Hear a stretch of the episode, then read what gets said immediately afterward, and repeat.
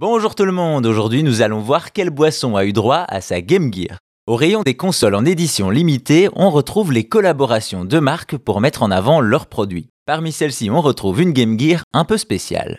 C'est en 1990 que sort la Game Gear, première console portable de Sega, une version mobile de la Master System bien décidée à concurrencer la Game Boy. Un écran couleur, plus de puissance, mais aussi peu de batterie et un budget conséquent, la Game Gear n'atteindra jamais les sommets. Cela n'empêchera pas Sega de sortir d'autres éditions de sa console, dont une assez particulière.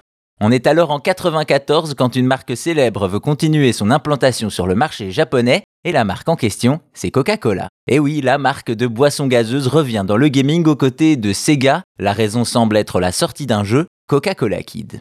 Il s'agit d'un jeu de plateforme classique dans lequel Koki, le Coca-Cola Kid, doit sauver sa professeure, Madame Sakurako, qui a été enlevée. On peut sauter et mettre des coups de pied aux ennemis, tout ça dans une ville avec beaucoup de boutiques de Coca-Cola. Évidemment, les différents produits de la marque sont des power-up et des soins pour le héros. Cependant, il semblerait que la marque de soda n'était pas impliquée dans la création du jeu, les créateurs l'ayant fait pour surfer sur son succès. Qu'à cela ne tienne, Coca-Cola décide de profiter de l'occasion et sponsorise la Game Gear Résultat, une console portable exclusive estampillée Coca-Cola sort au Japon.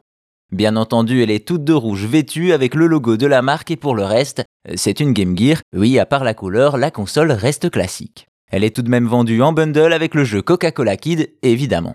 Malgré tout, avec une sortie uniquement au Japon, aujourd'hui la console se retrouve sur le marché du rétro pour quelques centaines d'euros. A noter également que la Game Gear n'a pas attendu Coca puisqu'elle existait déjà en rouge mais aussi en jaune, bleu et même blanc.